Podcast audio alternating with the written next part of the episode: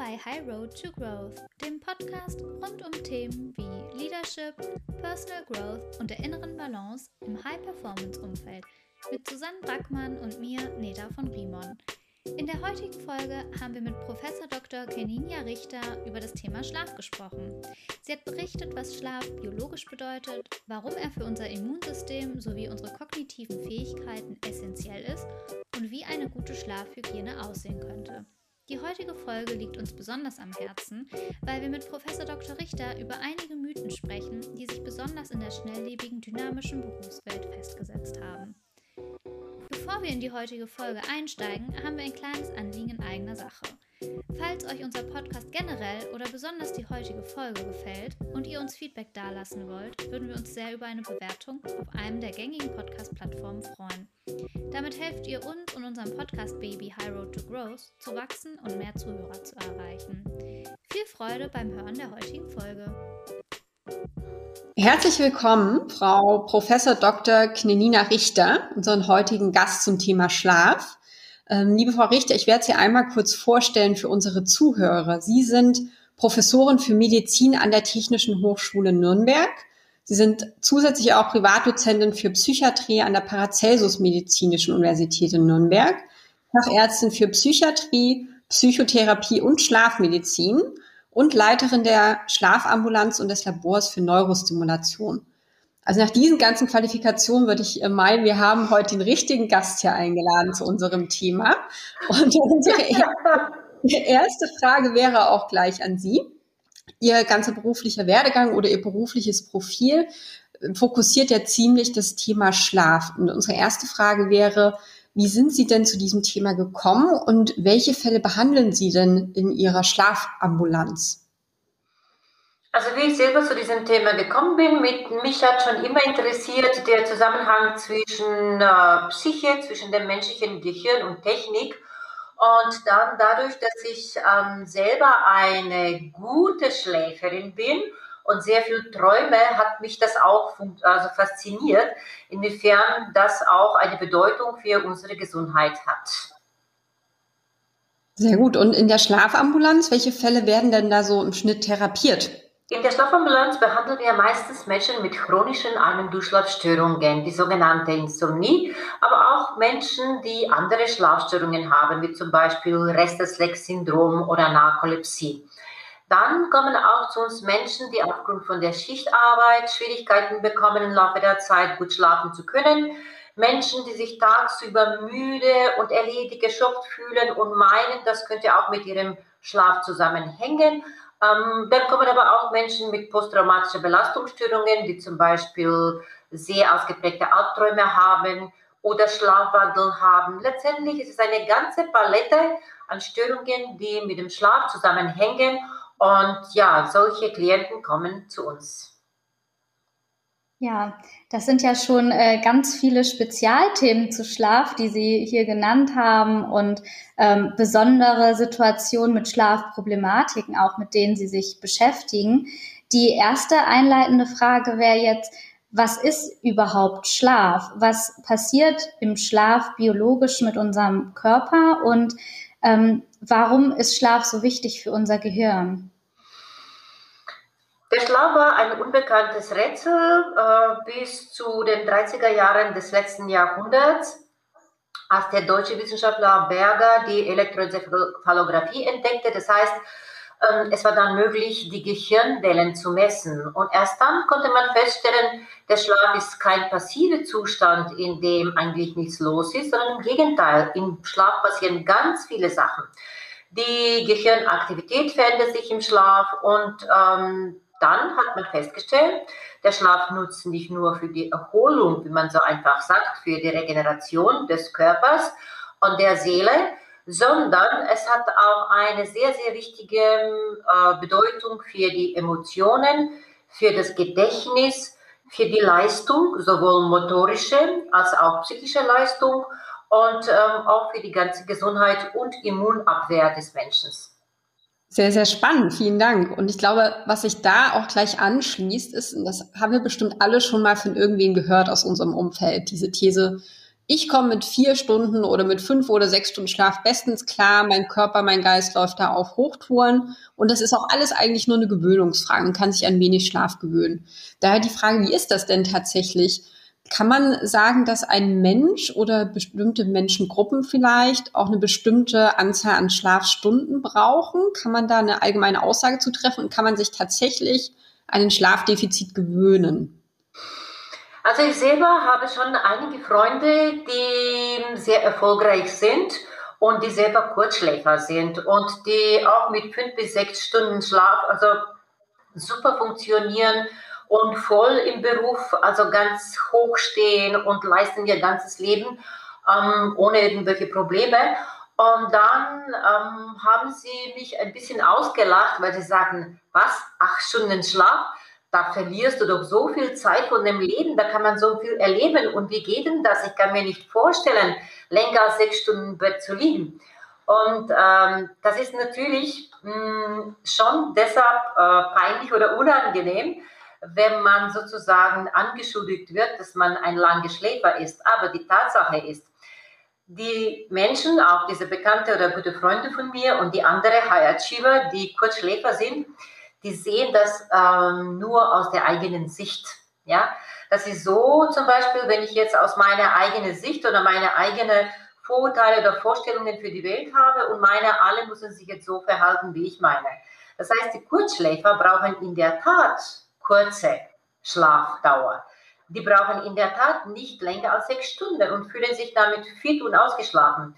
Aber das ist was ganz anderes bei den anderen. Der durchschnittliche Deutsche schläft zwischen sieben und acht Stunden. Und sagen wir, dazu gehören 70 Prozent der Menschen in Deutschland und 30 Prozent brauchen entweder kürzer als sechs Stunden oder eben länger als acht Stunden. Das heißt, das Schlafbedürfnis ist eigentlich sehr, sehr individuell. Genauso wie Bedürfnis nach der äh, Nahrung oder nach dem Trinken. Jeder Mensch hat auch so eigene Menge an Essen, das ihn satt macht oder das ausreicht, ne, um seine Energie zu bekommen. Und genau so ist das mit dem Schlaf. Hm, das Wichtige ist zu entscheiden bzw. festzustellen, wie viel Schlaf brauche ich in der Tat und dementsprechend ein Optimum zu finden. Das würde bedeuten, nicht die Schlafdauer zu verkürzen, aber auch nicht jetzt umsonst im Bett zu liegen, wenn man es nicht braucht. Was ich mich jetzt frage ist, ähm, wie schaffe ich es als Laie, meine optimale Schlafdauer herauszufinden? Also um zu erkennen, gibt es bestimmte Hilfsmittel, damit man erkennt, wie lange muss ich individuell schlafen, um optimal erholt zu sein, damit mein Gehirn ausreichend Energie hat, aber auch mein Körper. Gibt es da ähm, Tricks, die man als Laie anwenden kann oder wer der Gang zum Mediziner empfehlenswert, um wirklich eine valide Antwort darauf zu haben? Na, zum Glück muss man nicht wegen jeder Sache zum Arzt gehen. Ich denke, da ist ja jeder froh, wenn man das nicht machen muss. Ähm, die beste Gelegenheit zu prüfen, wie viel Schlaf äh, wir brauchen, ist eigentlich Lockdown-Situation. Und zwar an den Tagen, wenn man jetzt nicht früh aufstehen muss, weil man äh, im Homeoffice ähm, früher ganz frühe Meetings hat, und am Wochenende haben wir sowieso nicht so viele Termine früh morgens. Wenn wir Sport machen, dann von zu Hause mit Zoom oder so ähnliches. Das heißt, jetzt wäre die beste Gelegenheit, wenn man morgens keinen Wecker stellt, auszuschlafen. Und das beste Zeichen ist, wann fühle ich mich ausgeschlafen? Also dieses Gefühl des Ausgeschlafensein ist mit nicht zu bezahlen, ja? Weil dann ist man wach, man fühlt sich voll mit Energie, man freut sich, dass der Tag dann endlich beginnen kann. Das ist das beste Zeichen. Von daher sollte man testen. Ähm, also schon ruhig dann, also erstmal ausschlafen ohne Wecker. Und wenn man aber das Gefühl hat, man ist wach und man ist trotzdem müde, dann sollte man die eigene Bettliegezeiten testen. Vielleicht mal später ins Bett gehen, früher aufstehen oder früher ins Bett gehen, später aufstehen. Also ruhig spielerisch ausprobieren, bis man die optimale Bettliegezeit und Schlafzeit für sich herausgefunden hatte. Und wie gesagt, das wichtige, wichtigste Zeichen ist, wann fühle ich mich ausgeschlafen. Mhm. Da stellt sich mir auch noch eine Anstoßfrage und zwar, ich stelle mir jetzt mal vor, als hätte ich so eine Art Schlafkonto. Und ich starte jetzt Montag bei null und jetzt schlafe ich unter der Woche nur fünf bis sechs Stunden, obwohl ich eigentlich mehr bräuchte. Ich gehe also in mein Schlafkonto Dispro sozusagen. Und am Wochenende möchte ich den wieder ausgleichen und schlafe dann plötzlich zehn Stunden. Ähm, funktioniert das? Also läuft das wie so eine Art Konto, was ich dann am Wochenende wieder ausgleichen kann? Oder ist der gesundheitliche Defizit, den ich mir unter der Woche einhole, gar nicht so einfach auszugleichen durch Ausschlafen am Wochenende? Ja, also für jemanden, der acht Stunden Schlaf braucht, aber der unter der Woche fünf Stunden Schlaf bekommt, zeigt sich der Schlafdefizit schon nach der zweiten Nacht. Ich meine, jeder hat das am eigenen Leib erfahren. Und die Studien mh, mm, zeigen es, dass wenn man eine Nacht sogar ganz wenig Schlaf gehabt hat oder die eine Nacht nicht geschlafen hatte, dass man am nächsten Tag so eine Reaktionsfähigkeit hat, als hätte man 0,5 Promille im Alkohol. Das heißt, man verhält sich wie betrunken, wenn man äh, zu wenig schläft. Und jetzt nochmal zurück zu Ihrer Frage. Also spätestens in der dritten Nacht sollte eigentlich die Schlafmenge aufgeholt werden. Sonst leidet das ganze Immunsystem unter dem Schlafdefizit und das sehen wir auch jetzt in der Zeiten von Corona. Ähm, am Wochenende ausschlafen ist besser als nichts, weil sonst wären die Folgen schon fatal. Aber die Empfehlung ist, möglich sein Schlaf, äh, seine Schlafmenge zu bekommen, die eigene Schlafmenge zu bekommen ähm, auf keinen Fall länger als zwei Nächte sich von dem notwendigen Schlaf zu entziehen. Und wenn es mal ausnahmsweise nicht anders geht, dann auf jeden Fall am Wochenende ausschlafen. Mhm. Und gibt es, wenn ich mir das jetzt so anhöre, manchmal ist es ja so, dass ich nicht verhindern kann, dass ich längerfristig zu wenig Schlaf eigentlich für meinen individuellen Körper bekomme, weil viele möglicherweise berufliche Themen anstehen. Vielleicht muss ich ähm, außerhalb von Corona-Zeiten viel reisen oder habe noch zusätzlich Familie und private Themen. Manchmal schafft man es einfach gar nicht, zu seinem eigenen Schlafbedürfnis zu kommen, ähm, für einige hintereinander folgende Wochen sogar. Und unsere Frage ist jetzt, hat das dann nur kurzfristige Auswirkungen auf meine Leistungsfähigkeit oder kann ich mir damit sogar gar ähm, auf lange Sicht wirklich ähm, körperliche und kognitive Nachteile zufügen, die vielleicht auch gar nicht mehr ja, reparabel sind. Sowohl als auch. Also erstmal, man kann sich nicht umstellen. Ne? Also der Mensch ist jetzt nicht einfach ähm, ja, wie eine Maschine umzustellen, wenn ich ein Langschläfer bin oder wenn ich acht Stunden Schlaf brauche, dass ich mich dann dran gewöhne, dass ich zum Kurzschläfer werde. Das funktioniert nicht man kann so tun, als ob und dann auch sein Lebenstempo so führen. Ne? Zum Beispiel, dass ich mir morgens den Wecker ganz früh stelle, dann stehe ich morgens auf um 5 Uhr und mache meinen Sport, dreiviertel Stunde, um mich aufzuputschen. Dann gehe ich in die Arbeit ne, und mache dann auch so durch, zehn Stunden, dann komme ich wieder nach Hause, mache wieder mal Sport und Freizeit oder treffe Freunde. Das heißt, man kann sich aufputschen, aber letztendlich ist es alles künstlich. Und vielleicht merkt man eine Weile nicht oder eine Weile merkt man sich sogar ja ständig ähm, euphorisch ne, und übermäßig gut gelaunt.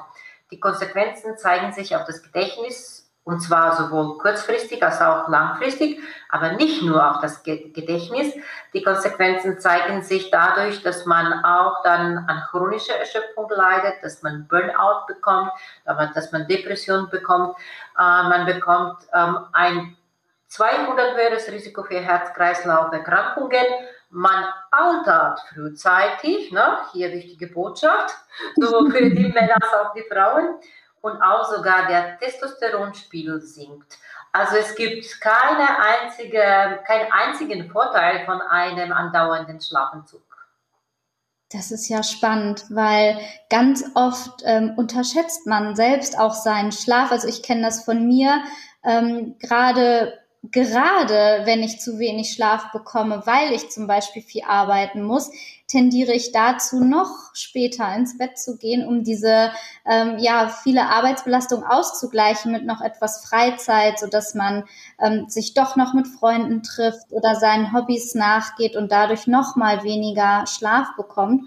Und ich ähm, verstehe Sie, Frau Professor Richter, dass das quasi nochmal gesundheitsschädlicher ist, als ähm, wenn man da dann auf seinen Körper hört und vielleicht etwas zurückfährt und langweiliger lebt, aber dafür doch den Schlaf nachholt, um sich nicht langfristig noch mehr Energie zu entziehen.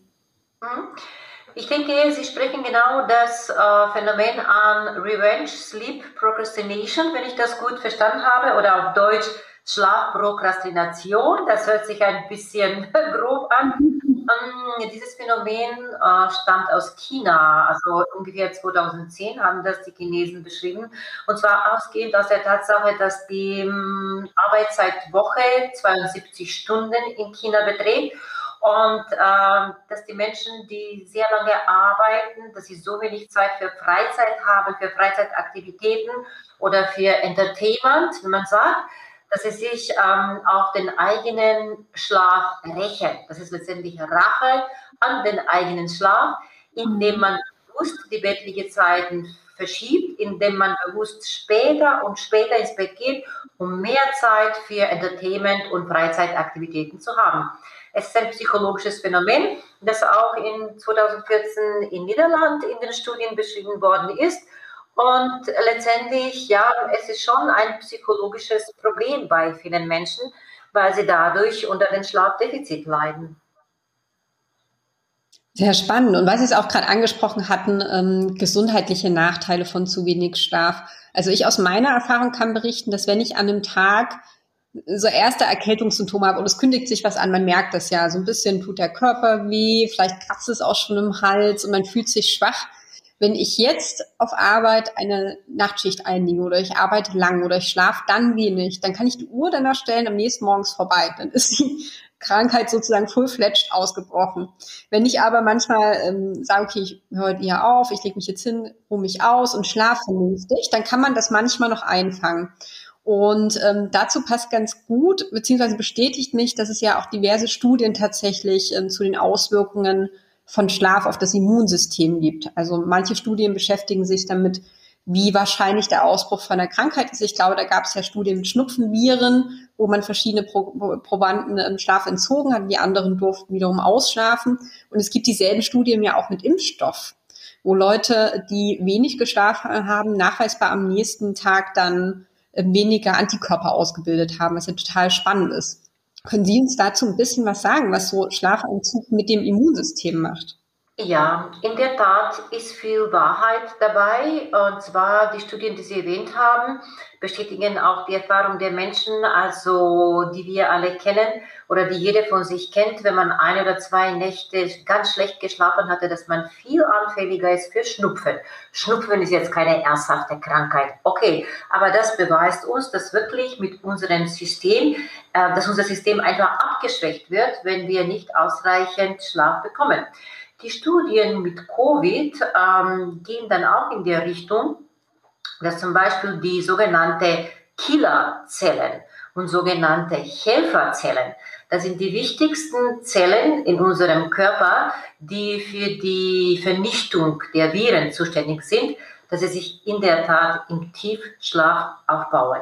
Und es ist so, nicht nur Menschen haben Gedächtnis in unseren Gehirnzellen, auch unsere Immunzellen müssen ein Gedächtnis aufbauen. Das heißt, wenn unser Immunsystem attackiert wird von einem Virus, äh, macht es keinen Sinn, wenn unsere Immunzellen am nächsten Tag das vergessen haben, sondern Immunität besteht darauf, dass die Immunzellen ein Langzeitgedächtnis aufbauen sich gegen diesen Virus Jahre später wehren können. Und genau dieses Immungedächtnis wird im Tiefschlaf, im sogenannten Non-REM-Schlaf aufgebaut. Und das bestätigt nochmal die Bedeutung der Schlafqualität. Was die Impfung betrifft, in der Tat gibt es ja hm, Studien, die Menschen untersucht haben, nach der Impfung mit Influenza und nach der Impfung mit Hepatitis A.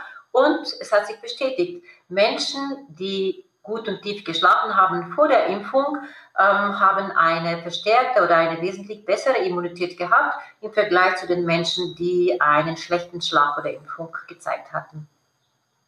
Vielleicht ganz guter Punkt, weil Sie es gerade sagten, Non-REM-Schlaf ähm, für unsere Zuhörer. Es ist ja tatsächlich nicht so, dass man ins Bett geht und dann passiert irgendwie sieben oder acht Stunden nichts, Wir haben ja Schlafphasen, wie Sie es gerade schon gesagt haben, die REM- und Non-REM-Schlafphasen. Äh. REM für Rapid Eye Movement. Könnten Sie einmal erklären, was in diesen Schlafphasen passiert? Wie werden die voneinander abgegrenzt und warum gibt es denn überhaupt unterschiedliche Schlafphasen? Die unterschiedlichen Schlafphasen gibt es in der Tat dafür, weil jede Schlafphase für unterschiedliche Vorgänge zuständig ist. Äh, wir Menschen schlafen in Zyklen von 90 Minuten. Das heißt, während unseres Schlafes wiederholen sich 90-minütige Zyklen und jeder 90-minütige Zyklus beinhaltet Non-REM-Schlaf und REM-Schlaf. Der Non-REM-Schlaf besteht aus drei Stadien, also zwei oberflächige Schlaf, äh, Schlafstadien und einem Tiefschlafstadium und der REM-Schlaf ähm, ist sogenannte Traumschlaf. So in diesem Non-REM-Schlaf, also erstmal kommen wir in, den in der Phase des Dösens, ne?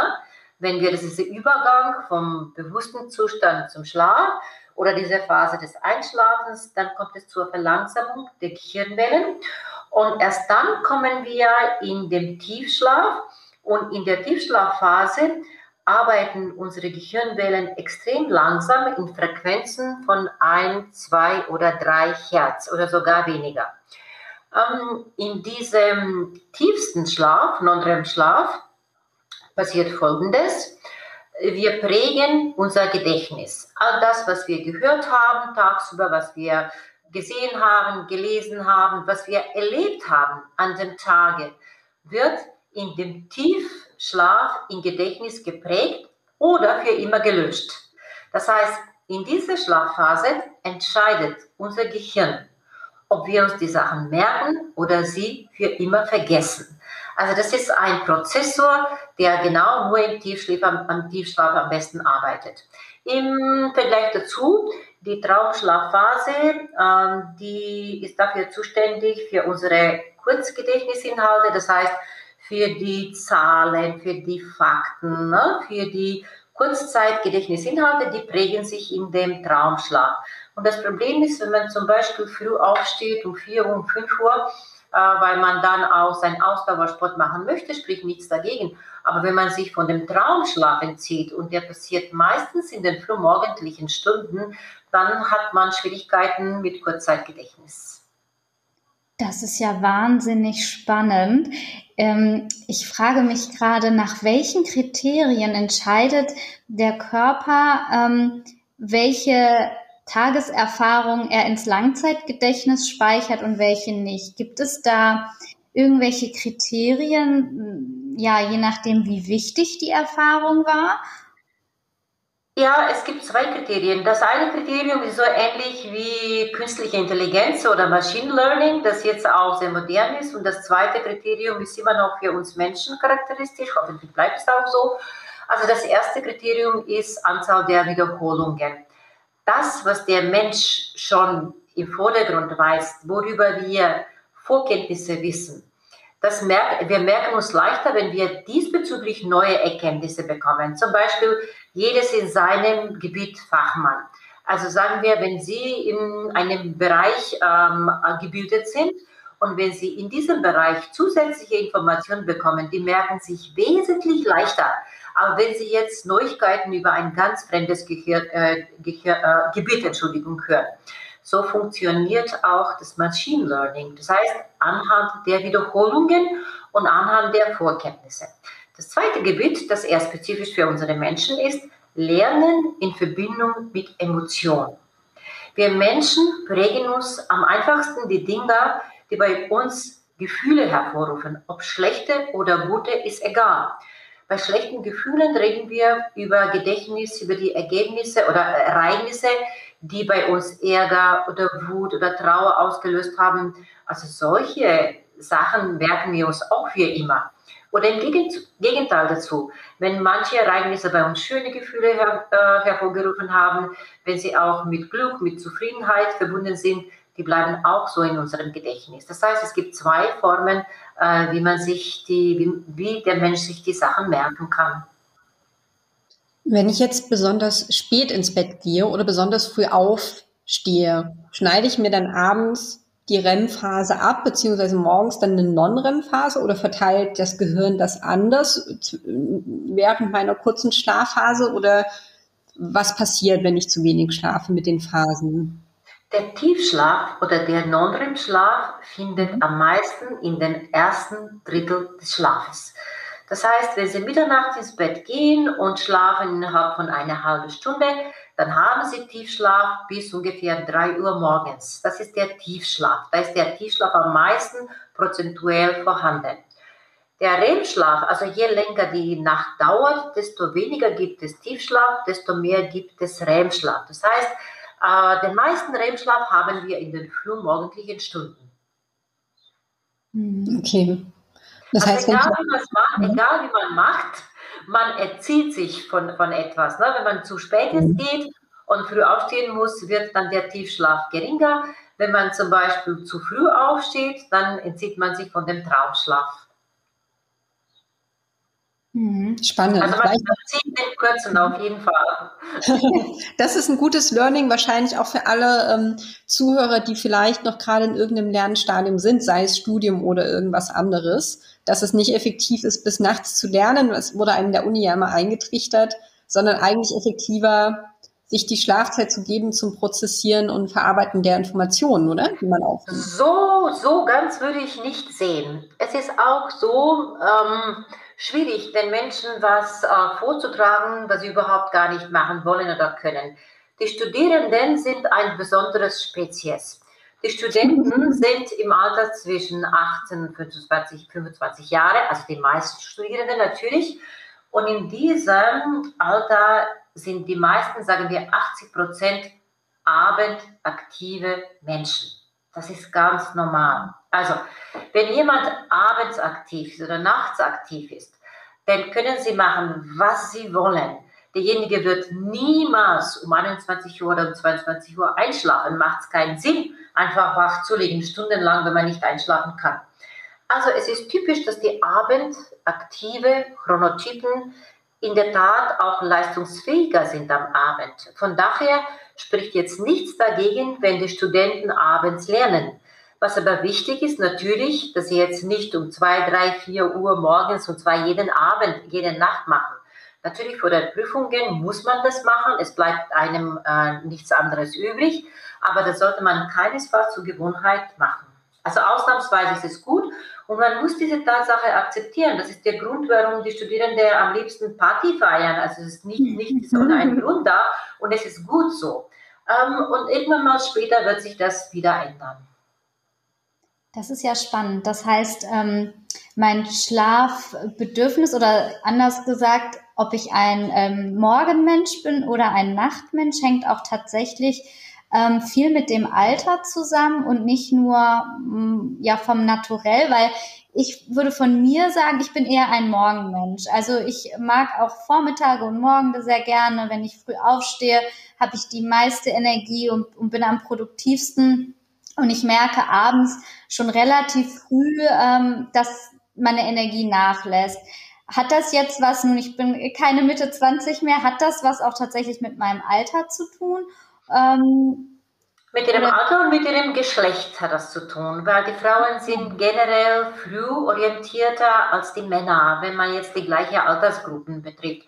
Also von daher alles gut, keine Sorgen ähm, von den Studierenden ist es hier so, äh, ich merke, wenn ich die Vorlesung um 8 Uhr starte, das mache ich aber nie mehr, ähm, sind da 20 Studierende und wenn die Vorlesung um 10 Uhr anfängt, ist der Saal voll. Und das sagt schon einiges. Und das ist eine Tatsache, wie gesagt, die muss man einfach akzeptieren und daraus das Beste machen. Der Chronotypus ist erstmal angeboren.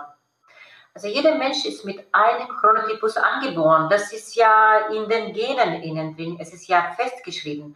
Und äh, genauso wie wir unsere Gene ein bisschen beeinflussen können durch die Epigenetik, genauso können wir Einfluss auf den Chronotypus haben. Ein bisschen schon, aber verändern können wir es nicht. Deshalb ist es wichtig zu wissen, bin ich ein Normalus, bin ich ein morgenorientierter Mensch oder bin ich ein abendorientierter Mensch? Warum ist es wichtig? Weil ich dann mir leichter tue, wenn ich als abendaktiver Mensch äh, dann im Krankenhaus tätig bin oder in der Industrie tätig bin, weil ich vielleicht im Schicht tätig, äh, im Schichtdienst arbeiten musste. Wenn Sie jetzt aber äh, frühorientierte Chronotypus sind Und wenn sie sich dann für einen Beruf entscheiden, wo sie ständig, ständig Nachschichten arbeiten müssen, ähm, ist das natürlich nicht das Optimale. Deshalb macht es wirklich Sinn zu wissen, was für Chronotypus habe ich und auch meine Kinder, um sie dementsprechend beruflich dann zu orientieren, damit sie möglichst länger gesund bleiben. Hm. Ganz kurze Frage, weil Sie gerade Epigenetik erwähnt hatten und ähm, sagten, man kann bis zu einem gewissen Grad auch seine Gene beeinflussen. Und wenn wir das jetzt im Zusammenhang mit Schlafverhalten sehen, kann ich äh, mein Schlafverhalten mir doch vielleicht zu einem gewissen Grade antrainieren, ob ich Früh- oder Langschläfer bin und mich vielleicht auch so ähm, ja auf den Beruf und die, ich sage das jetzt mal, Kernarbeitszeiten, die ich einhalten muss, ähm, einzulassen, ohne medizinische Nachteile zu erleiden? Schauen Sie, man kann sich ja viele Leben, viele, viele Sachen im Leben antrainieren. Ne? Wenn wir auch von Sport reden, also ein absoluter Sportler, wenn er regelmäßig macht und diszipliniert macht, kann sich die Sachen antrainieren. Aber das macht man so lange, bis keine gesundheitlichen Schäden da sind. Bei dem Schlafen ist es so. Ähm, was heißt das antrainieren? Man kann es versuchen, aber die Wissenschaftler wissen heute definitiv, also wenn man sich von dem Eigenbedarfsschlaf entzieht, dann wird man leichter krank. Das weiß man schon. Auch sogar die Lebenserwartung wird kürzer, wenn man auf Dauer also nicht genügend Schlaf bekommt. Nicht, von, daher, von daher lohnt sich der Versuch wirklich nicht.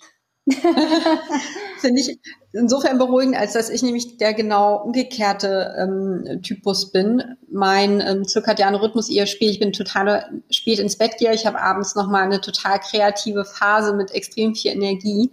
Aber immer wenn ich früh aufstehen muss, ist bei mir Feierabend. Also ich kriege das auch nicht, nicht hin. Und ich finde das ein ganz ähm, gutes Argument auch gegenüber den Chefs dieser Welt, dass das nichts ist, was man unendlich zumindest beeinflussen kann, sondern schon so ein Stück weit gegeben ist und man es auch als gegeben hinnehmen muss. Also wir haben ja schon alle schon mal die Diskussion gehört, ähm, du musst nur früher ähm, ins Bett gehen, dann kannst du auch am nächsten Tag früher aufstehen, aber das geht ja dann tatsächlich nur bis zu einem gewissen Grad. Sie gehören zu den seltenen Spezies der Frauen, die abendorientiert sind und das, was Sie gesagt haben, ist sehr wichtig. Ähm, flexible Arbeitszeiten, also flexible Arbeitbeginn wäre da optimal, weil niemand hat was davon, wenn der Arbeitgeber in die Arbeit kommt und müde ist und dann am Feierabend, wenn alle anderen schon zu Hause sind, dann bekommen sie auf vollen und wollen arbeiten. Deshalb sind eigentlich flexible Arbeitszeiten das Optimum für die Menschen, sowohl für den Arbeitnehmer als auch für den Arbeitgeber weil wir gerade mal von Gesundheit gesprochen hatten, finde ich ein ganz wichtiger Punkt, wo wir ähm, auch gerne mal tiefer eingehen möchten. Wir hatten ja schon den Einfluss aufs Immunsystem beleuchtet und hatten da vor allem eher so kleinere Krankheiten, sage ich jetzt mal, wie Erkältungen uns angeschaut. Aber wenn das Immunsystem und die Gesamtgesundheit leidet unter ähm, Schlafentzug, dann ist es ja naheliegend, dass das für gravierendere Krankheitsbilder auch einen Einfluss hat. Gibt es denn einen Einfluss von Schlafentzug auf zum Beispiel Krebs- oder Herz-Kreislauf-Krankheiten? Also meine Kollegin und ich sind in einer großen Arbeitsgruppe, Leitliniengruppe, die das gesunde Verhalten bei Schichtarbeiter untersucht. Und eins ist wichtig, mm, es würde nochmal wichtiger, dass der Schlaf für die allgemeine Gesundheit eine große Rolle spielt. Man kann aus dem jetzigen Zeitpunkt nicht sagen, dass wenn man das und das macht, wenn man so und so viel schlecht, dass man schläft oder nicht schlecht, dass man Krebs bekommt, das würde zu simpel, zu einfach und das würde, würde die Menschen einfach abschrecken. Also das kann man nicht sagen. Was man aber weiß, dass äh, wenn wir von Schichtarbeiter reden, und zum Beispiel ich und meine Kollegen sind im Krankenhausbetrieb, also von daher sind wir alle entweder im Schichtdienst gewesen oder sind immer noch im Schichtdienst. Ähm, die Schichtarbeit verursacht natürlich eine Disruption oder Veränderung des Schlafrhythmuses. Es ist so, aber es kommt ein zweites Phänomen und darauf will ich eigentlich hin. Wenn jemand Nachtschicht gearbeitet hatte und geht nach Hause, da kann derjenige nicht seine acht Stunden Schlaf tagsüber bekommen, so als würde er nachts schlafen. Also was haben wir hier? Schlafdefizit. Und da kommen wir wieder zu dem Ausgangsthema. Also Schlafdefizit ist das hauptsächliche Problem, das langfristig in Kombination mit anderen Risikofaktoren wie Alkohol, Rauchen, Stress, ne? Stress darf man nicht vernachlässigen bei allen anderen Erkrankungen, auch bei Krebs, ähm, wenn Schlafdefizit in Kombination mit vielen anderen Risikofaktoren äh, dem beitragen könnte, zum Beispiel das Immunsystem der Menschen nicht funktionieren, dann können sich viele ernsthafte Erkrankungen einbauen. Aber zusammenfassend ist es folgendes. Es macht keinen Sinn, die Menschen abzuschrecken, wie schlimm das ist, ne? das und das zu machen und nicht zu machen. Wichtig ist es, realistisch die positive Botschaften zu bringen. Und was ist das? Jede kann gut schlafen. Und zwar, es gibt Maßnahmen, die auch alle Arbeitgeber und Arbeitnehmer verwenden sollten, damit sie gut schlafen können und zwar ohne Medikamente. Das ist die beste Botschaft daraus. Also ich mache mal wieder Parallele. Mm, in vielen Betriebsstätten werden Entspannungskurse angeboten, so wie Yogakurse oder sogar Kochkurse oder Kurse für gesunde Ernährung wo ist da bitte schön der Schlaf? Also der Schlaf hat genau solche Bedeutung wie das Essen oder wie die Entspannung oder Stressbewältigung. Deshalb sollte man in allen Betrieben äh, ganz einfache Schlafkurse anbieten, damit alle lernen können, wie verbessere ich meinen Schlaf zu Hause, was kann ich selber dafür tun, damit ich tief, also leicht einschlafen kann und tief und gut schlafen kann. Und das ist das Essentielle dabei. Ich denke, das ist so ein enorm wichtiger Punkt. Also aus eigener Erfahrung kann ich sagen, als ich in den Beruf gestartet bin, hat mal ein älterer Anwalt mit mir gesprochen und das war in den ersten Wochen, in denen ich äh, als Anwältin begonnen habe und mich gefragt, wie es, wie es so läuft und wie ich mit dem wenigen Schlaf auskomme. Und für mich, also war das, ich bin immer ein guter Schläfer gewesen und ich habe auch immer mein Leben lang toi toi toi bisher ausreichend Schlaf bekommen, so vermute ich. Und das war die erste Zeit, wo es anders war. Und da fing es an, dass ich auf einmal nicht mehr ausreichend schlafen konnte. Und das hatte mich auch belastet. Ich fand das schon schwierig, weil ich immer so gerne auch geschlafen habe, aber noch keinerlei Kenntnisse über die medizinischen Folgen hatte und wie wichtig Schlaf eigentlich auch für den Körper ist. Und der Kollege sagte zu mir, naja, mach dir keine Gedanken, das ist doch nur Schlaf, das ist doch gar kein Problem. Dann bist du halt einfach müde, man gewöhnt sich schon daran. Und das habe ich so viele Jahre mit mir herumgetragen, bis jetzt dieses Thema Schlaf auch immer ähm, wichtiger wurde und immer populärer und ich mich auch mehr damit befasst habe. Und ähm, ich glaube, das, was Sie gerade gesagt haben, ist so wichtig, dass ähm, wir alle uns viel mehr auch besinnen und belehren, was Schlaf für den Körper bedeutet und dass es, wie wir auch ein, an, an, eingangs gesagt haben, dass es keine passive Phase ist, in der der Körper nichts tut, sondern wirklich so ähm, aufräumt und wie man so laienhaft, meine Oma sagte immer, Kind, Schlaf ist die beste Medizin. Wenn du, wenn du kränkelst, geh schlafen. Am nächsten Tag fühlst du dich besser. Und so war es wirklich immer. Und ähm, deswegen, ja, also keine Frage, sondern eine Bestätigung Ihrer Aussage aus eigener Erfahrung, wie, wie wichtig es doch ist, vorsichtiger mit Schlaf umzugehen. Genau, und dann vielleicht noch zu ergänzen zu der Aussage von Ihrem Kollegen, der gesagt hatte, man gewöhnt sich daran, müde zu sein. Die Frage ist das, ist das für uns ein Lebensziel? Wollen wir unser Leben müde verbringen? Wir haben Spaß dabei. Haben wir oder haben Sie Spaß dabei, jeden Tag müde ihr Leben zu verbringen? Also ich denke, die meisten Menschen werden antworten, nein, eigentlich nicht. Ich möchte mein Leben genießen, ich möchte meine Aktivitäten nachgehen, ich möchte Sport machen oder arbeiten natürlich mit voller Leistungsfähigkeit das Maximum von mir ähm, ausgeben, aber dabei auch das Leben genießen. Kann man das alles machen, wenn man ständig müde ist? Eigentlich nicht. Und ich denke, das ist die richtige Antwort. Es gibt ja auch noch ganz andere Benefits. Wie Sie es gesagt haben, man muss das vielleicht umformulieren, muss gar nicht sagen, was passiert Schlimmes, wenn ich zu wenig schlafe, sondern vielleicht, was sind denn die Vorteile davon, wenn ich das ähm, von mir benötigte Schlafpensum einhalte. Und es gibt ja auch ganz interessante Studien, was vielleicht auch für ähm, das kollektive Miteinander bei der Arbeit ganz wichtig ist oder für das Teamzusammensein, nämlich Einfluss von Schlaf auf Empathievermögen. Und ich glaube, ich habe Studien gesehen, wonach Leute denen Schlaf entzogen wurde. Dem wurde am nächsten Tag so verschiedene Fotos von Menschen mit verschiedenen Gesichtsausdrücken vorgehalten. Also wütend, fröhlich, skeptisch und so weiter und so fort. Und die hatten echt Probleme, diese Emotionen zu erkennen. Mhm. Ist da was dran?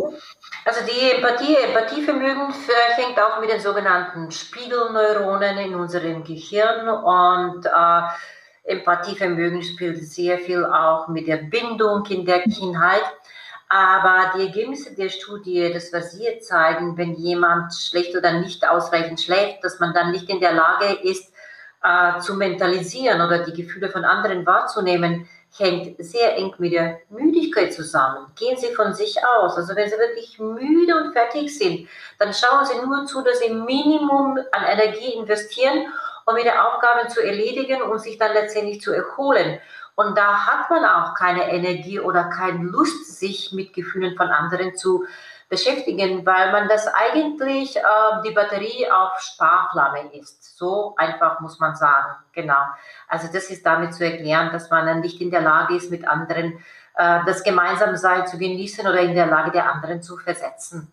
Und das kennen wir sehr gut von der Psychotherapie. Ich meine, die Psychotherapeuten sind auch Menschen. Und die wichtigste Aufgabe in der Psychotherapie ist, während einer Stunde sich komplett in der Lage des anderen einzusetzen. Und jetzt muss man sich vorstellen, wenn ein Psychotherapeuten hat, der ständig müde ist, äh, dass er auch nicht in der Lage ist, äh, die Probleme von den anderen zu verstehen. Und äh, das bezieht sich auch auf die zwischenmenschlichen Beziehungen. Die zwischenmenschlichen Beziehungen, soziale Kontakte basieren letztendlich darauf, dass wir die Gefühle von den anderen empfinden, mitbekommen, aber auch unsere Gefühle dann zurückgeben können. Mhm. Und ähm, hieran sich anschließend, wie, wie wirkt es sich denn aus, wenn ich zu wenig Schlaf habe und ähm, mein quasi Schlafdefizit für Zusatzsport opfere, also versuche das damit auszugleichen, denn Sport gibt ja auch nochmal dem Körper Adrenalin und ähm, macht auch jedenfalls zunächst erstmal wach und kann ich damit ähm, ja die mir vielleicht fehlende Stunde Schlaf dann kompensieren, indem ich meinem Körper ähm, etwas Wohltuendes gebe und entweder Ausdauersport mache oder vielleicht ähm, Krafttraining? Oder ist es eher so, dass in dem Moment, ähm, anstatt in ein Schlafdefizit zu gehen, ähm, ich lieber den Schlaf auffüllen sollte, anstatt Sport zu machen, weil das noch ein Zusatz ja Stressfaktor für den Körper sein kann. Und Sie hatten es vorhin schon im Zusammenhang mit den ähm, Krebs- und Herz-Kreislauf-Krankheiten erwähnt, dass Schlaf und Stress eine ja keine gute Kombination ist ähm, für den Körper. Und ich frage mich, ob das mit Sport vielleicht so ähnlich sein kann. Naja, erstmal zu dem Sport. Sport ist natürlich ganz wichtig für die psychische Gesundheit und auch für den Schlaf. Ganz einfach. Also unser Schlafrhythmus besteht daraus, dass wir tagsüber ausreichend aktiv sind, nicht nur geistig, sondern auch motorisch und nachts uns erholen können. Und das Problem ist ja, dass zu wenige Menschen Sport machen. Ähm, es gibt ja auch Studien über die Leistungssportler, und zwar Studien zu dem Leistungssport und Schlaf.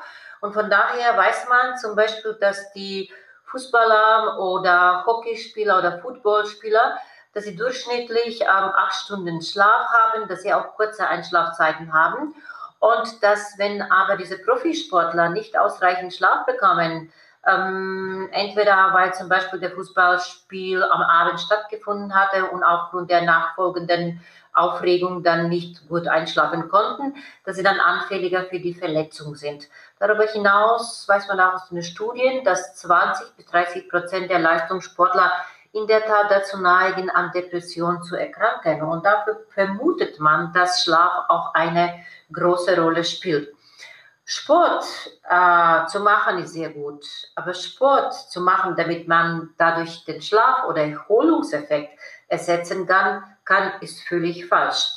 Weil jeder, der regelmäßig Sport macht, weiß, wie fühlt man sich, wenn man müde und träge, träge ist? Muss man jetzt aber eine oder zwei Stunden, äh, Stunden trainieren? Im Vergleich dazu, wenn man sich fit, energievoll und ausgeschlafen fühlt, dann macht man auch den Sport wesentlich leichter. Und ja, also Sport führt zur Freisetzung von Adrenalin. Wichtig ist hier zu sagen, Adrenalin kann zwei Seiten äh, haben. Ähm, wenn wir Sport machen, das uns gefällt und das uns Spaß macht, dann verbindet man die Freisetzung von Adrenalin mit positiven Gefühlen. Und das ist gesundheitsfördernd. Aber es gibt durchaus Aktivitäten, die bei uns negativen Stress verursachen. Da wird auch der Adrenalin freigesetzt. Dann ist der Adrenalin krankmachend. Also kurz gesagt zu Ihrer Frage. Ähm, mit dem Sport sollte man kein Schlafdefizit ähm, ersetzen. Und das Zweite ist, nach dem Sport sollte man mindestens zwei Stunden Zeit haben. Ähm, in dieser Zeit soll sich der Körper erholen, entspannen und zur Ruhe kommen, damit man dann auch wirklich leicht und schnell einschlafen kann. Ist ja auch so ein bisschen eine Effizienzfrage, oder? Der moderne Mensch fragt sich ja heute immer, was ist effizient? Und ich finde aus meiner persönlichen Erfahrung, ich hatte auch mal so eine Phase, wo ich gesagt habe, ich schlafe jetzt lieber eine Stunde weniger, gehe aber morgens noch zum Sport, damit ich fünf bis sechs Mal die Woche Sport gemacht habe. Was ist passiert? Nichts ist passiert. Man hat das dem Körper schlicht nicht angesehen. Bis dann mein Trainer mal sagte, Susanne, du gibst ja deinem Körper auch gar keine Zeit, sich zu erholen und das überhaupt alles zu verarbeiten. Du verbrennst die Kerze von beiden Seiten sozusagen. Und als ich das dann reduziert habe und darauf geachtet habe, dass der Schlaf stimmt, dafür vielleicht ein, zwei Mal weniger Sport gemacht habe, dann waren die Effekte und die Ergebnisse plötzlich da. Hängt das auch, wenn man es andersrum betrachtet, wenn ich meinem Körper genug Schlaf und Ruhe gebe, dann können auch die körperlichen Effekte einsetzen. Hängt das auch so rum zusammen sozusagen? Ja, Sie haben bestimmt den Spruch äh, gehört, die Kinder wachsen im Schlaf. Ich meine, es geht um die Kinder, aber der, der Spruch trifft genau zu, weil im Schlaf wird der Wachstumshormon freigesetzt. Jetzt bei der bei dem Muskelaufbau oder beim Krafttraining, ne, wenn wir erwarten zum Beispiel, dass wir wirklich Muskelaufbau bekommen, das passiert in der Tat im Schlaf, weil dann der Wachstumshormon freigesetzt wird. Und zwar am meisten auch zwischen drei und fünf Uhr morgens. Und von daher mhm. gebe ich Ihrem Sporttrainer absolut recht. Mhm. Und was haben Sie ähm, für Empfehlungen für die Schlafhygiene? Was Worauf kann man in seinem eigenen Alltag, in dem man ja nun an einige ähm, ja, Pflichten gebunden ist, familiärer Natur oder beruflicher Natur, an Arbeitszeiten gebunden ist, die man vielleicht nur in gewissen kleinen Grenzen auch beeinflussen kann. Mit welchen kleineren Mitteln ohne ja, drastische Veränderungen in meinem Leben umzusetzen, kann ich denn auf einen guten Schlafrhythmus achten? Haben Sie da Tipps? Ganz wichtig ist Temperatur. Es ist so, wenn wir müde sind, dann frieren wir. Das heißt, unser Körper braucht kalte, kühle Temperatur, um einschlafen zu können, damit der ganze Stoffwechsel dann auf dem Minimum gefahren wird. Und wie können wir das hervorrufen? Durch kalte Raumtemperatur. Also je kälter, desto besser für den Schlaf. 16 bis 18 Grad Maximum. Das ist etwas, was man selber machen kann. Zweitens, es muss auch sehr, sehr dunkel sein. Das ist ja die Voraussetzung, weil dadurch der Schlafhormon Melatonin freigesetzt wird. Also Rollos, die absolute Dunkelheit in dem Zimmer hervorrufen, auch keine Dimmlicht oder keine irgendwelche andere Beleuchtung oder Lichtschlitze im Zimmer. Das ist das Zweite, was man machen kann. Ähm, das Dritte ist natürlich dafür zu sorgen, dass der Kopf zur Ruhe kommt, bevor man schlafen geht.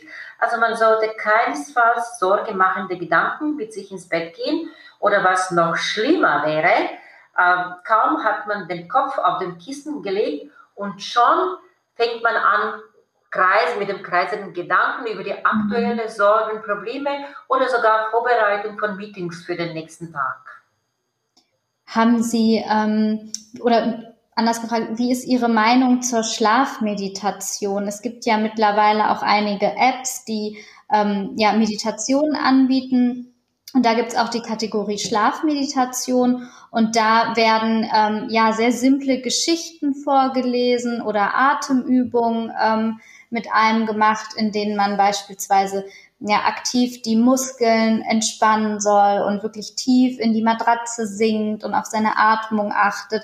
Ähm, ist das etwas, womit man dann diese ja, kreisenden Gedanken abschalten kann, um besser einzuschlafen? Ja, durchaus. Ich habe jetzt mehrere Techniken erwähnt. Ne? Meditation ist natürlich sehr, sehr gut. Nur Meditation ist jetzt was für die Fortgeschrittene. Also ich selber gehöre auch nicht dazu.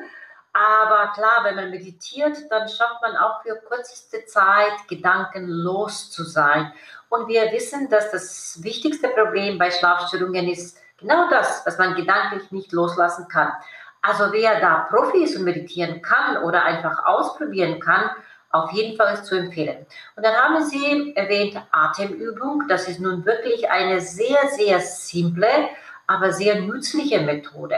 Eine richtige Atemübung kann Wunder bewirken. Weil durch eine Atemübung beruhigen wir das vegetative Nervensystem, das zuständig ist für alle unsere körperlichen Vorgänge, für Herzklopfen, für die Herzarbeit meine ich, für Blutdruck, ähm, ja, für Verdauungssystem. Das heißt, wenn wir richtig eine Atemübung machen, können wir schaffen, dadurch gedanklich loszulassen und einzuschlafen.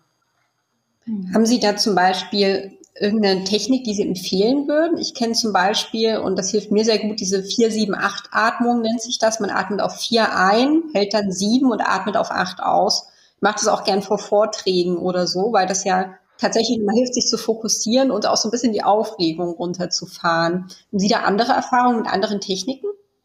Also 4, 7, 8 Technik ist ganz, ganz gut. Ähm, bei der Atemtechnik ist es auch so, auch eine individuelle Sache. Es gibt ja Menschen, wenn sie eine akute Panikattacke haben mhm. und sie zum Beispiel sagen 4, 7, 8 und da kommen sie durcheinander. Das wirkt ja überfordernd. Ne? Und dafür mhm. die einfachste, die schnellste Technik, die auch jeder verwenden kann, ist einfach 15 einatmen, 15 ausatmen. Also das ist so mal das Rudiment. Also mit geschlossenem Mund, man atmet rein durch die Nase, man zählt bis fünf und atmet ein, man zählt bis fünf und atmet aus. Das ist etwas, was jeder ausprobieren kann. Und danach kann man sich hier kündigen, auf YouTube verschiedene Rhythmen ausprobieren und letztendlich für sich den eigenen Rhythmus finden. Aber das, was Sie erwähnt haben, das ist absolut auch okay und machbar. Noch zwei ganz wichtige Fragen zur Schlafhygiene oder zur Prävention von Schlafproblemen, die bestimmt jeden von uns interessieren. Die erste Frage wäre, jeder trinkt abends manchmal gerne ein Gläschen Wein. Da gibt es ja verschiedene Mythen. Hat denn Alkohol nun positive oder negative Auswirkungen auf Schlaf? Und das zweite Stichwort wäre von mir äh, aus der sogenannte Blaulichtfilter, der ja bei allen, nennen Sie jetzt mal Biohackern, immer in aller Munde ist. Sprich, wenn sich abends der Bildschirm orange färbt, um dieses sogenannte Blaulicht von den Bildschirmen vom Handy und vom Laptop zu filtern. Hilft das denn was? Also zu dem Alkohol ist es so wahrscheinlich, was viele nicht gerne hören wollen. Es gibt ja Menschen, die ähm, aus Genuss sehr gerne Rotwein trinken. Also natürlich ist es alles okay, was einem Spaß macht, solange es der Mensch keinen Alkohol trinkt mit dem Ziel einzuschlafen. Okay? Weil was macht Alkohol als Einschlafmittel? Es ist nur ein Knockout für den Schlaf. Also der Alkohol knockt den Schlaf out. Wirklich, das ist wie beim Boxen. Ähm, man schläft ein, aber danach wirkt der Alkohol spätestens in zwei Stunden, die Beine werden unruhiger und der Schlaf wird unterbrochen. Es kommt zur Segmentierung des Schlafes, das heißt, es kommt viel häufiger zum Erwachen und dann wird man morgens äh, wach und fühlt man sich wie erschlagen, voll müde. Und die zweite Eigenschaft von Alkohol ist, dass der Alkohol den Traumschlaf unterdrückt. Und wie wir schon sagten, der Traumschlaf ist für Gedächtnis wichtig. Also wir raten davon ab, dass jemand Alkohol zum Zwecke des Schlafens trinkt. Aber das Problem sehen wir schon auch bei den Menschen, die im Schichtdienst tätig sind, eben weil sie ja durch Veränderungen des Schlafwachrhythmuses nicht einschlafen können, dann trinken sie lieber was und das nennt man so Binge Drinking, ja. Mm, und davon würde ich abraten, weil es gibt, wie gesagt, nützliche Techniken ohne Medikamente, wie man seinen Schlaf im Griff bekommen kann. Genau. Das war die Frage zu dem Alkohol. Und die zweite Frage hat sich bezogen, bitte nochmal? Auf den Blaulichtfilter. Blaulicht, ja, also genau. Blaulicht unterdrückt die Freisetzung von dem Melatonin und ohne Melatonin gibt es keinen Schlaf. Und Blaulicht wird ja produziert von allen elektronischen Geräten. Das heißt, wenn jemand am Abend mal einschlafen mit seinem Handy im Bett liegt oder sein iPad, hat aber den Blaulichtfilter nicht eingeschalten, dann ist er vorprogrammiert, Schlafstörungen zu bekommen. Das bezieht sich vor allem auf die Kinder und Jugendlichen, die, bei denen das sehr häufiges Phänomen ist, dass sie unter der Bettdecke ihr Handys oder iPads und ähnliches verstecken. Also ein Blaufilterlichter soll auf jeden Fall ab 20 Uhr eingeschaltet sein. Sie haben eben noch einen ähm, ganz interessanten Punkt erwähnt ähm, zum Thema Alkohol. Und zwar, dass man, ähm, wenn man zu viel Alkohol abends getrunken hat, manchmal das Gefühl hat, man wacht morgens sehr gerädert und erschlagen auf. Und ähm, jetzt ist die Frage, manchmal hat man dieses geräderte Aufwachen ja, obwohl man nüchtern ähm, schlafen gegangen ist, also kein Alkohol getrunken hat und eigentlich auch so das Gefühl hatte, ich habe meine volle Schlafstundenzahl erreicht, ich habe eigentlich auch ganz gut geschlafen, aber trotzdem wacht man auf und ist total KO und ähm, hat das Gefühl, man hätte ja zu kurz geschlafen oder gar nicht geschlafen, ist träge und müde.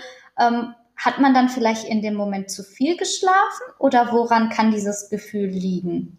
Also dieses Gefühl des Katers, obwohl man nichts getrunken hatte, ne? das wollen sie sagen. Und die Menschen beschreiben das so, dass sie sogar, ja, ihre Muskeln fühlen sich schwer, wenn sie dann aufstehen müssen, sie fühlen sich erschlagen und müde. Das liegt, das liegt an der Tatsache, dass man diesen Zyklus von 90 Minuten unterbrochen hatte dass vielleicht äh, mhm. genau dann, wenn der Wecker angegangen ist, dass sie sich im Tiefschlaf befunden haben, in diesem Non-REM-Schlaf. Und wenn man sich in der Non-REM-Schlafphase befindet, sind die Muskeln sehr schwer. Die sind praktisch wie gelähmt. Okay? Und wenn der Wecker klingelt und Sie müssen dann aufstehen, dann ist der, Ihr Körper praktisch noch im tiefen äh, Schlafzustand, aber der Kopf ist wach. Und von daher kommt ja dieses unangenehmes Gefühl. Also optimal wäre diese 90 Minuten Schlafphase bis zu Ende auszuschlafen. Mhm. Und wie kann ich jetzt, ähm, ja, woher weiß ich, wann mein Körper in dieser Phase ist, sodass ich meinen Wecker optimal stellen kann? Haben Sie da ja, Das können Sie auch testen, wenn Sie zum Beispiel um ähm, 23 Uhr ins Bett gehen und Sie brauchen zum Einschlafen nämlich eine, eine halbe Stunde also dann schlafen Sie idealerweise pünktlich um 23.30 Uhr. Dann ist die erste 90 Minuten Phase um 1 Uhr zu Ende. Und dann wird jeder kurzzeitig wach, aber der gute Schläfer merkt das nicht. Man dreht sich nur rechts oder links und so weiter. Mhm. Die nächste 90 Minuten Schlafphase dauert dann von 1 bis 2.30 Uhr. Die nächste von 2.30 Uhr bis 4 Uhr die nächste von 4 bis 5.30 Uhr, die nächste von 5.30 Uhr bis 7 Uhr. Also, wenn Sie den Wecker um 7 Uhr stellen, dann werden Sie sich wahrscheinlich sehr frisch fühlen. Ah, das ist ein super Tipp. Das werde ich mal ausprobieren. Das ist ja interessant. Ja, probieren Sie aus. Spannend. So, Frau Professor Richter, wir haben jetzt eine totale Tour durch das Thema Schlaf gemacht, was Schlaf ist, was Schlafentzug bewirkt, wie man ähm, auf eine gute Schlafhygiene achten kann. Deswegen die letzte Frage, die wir Ihnen gerne stellen würden, die wir auch jedem Gast stellen. Wenn es irgendwas gibt, worüber wir noch nicht gesprochen haben und wenn es einen Tipp gäbe, den Sie unseren Zuhörern mit auf den Weg geben könnten, was wäre das? Ähm, falls Sie in der Partnerschaft schlafen, achten Sie auf den Schlaf Ihrer Partnerin oder auf den Schlaf Ihres Partners und auch auf Ihren eigenen Schlaf. Denn häufig gibt es hier Diskrepanzen zwischen den Geschlechtern. Ähm, es ist nämlich bekannt, dass die Männer sich häufiger und viel mehr bewegen. Das ist auch schon äh, während der Schwangerschaft so. Im Mutterleib bewegen sich die männlichen Embryos auch mehr als die weibliche.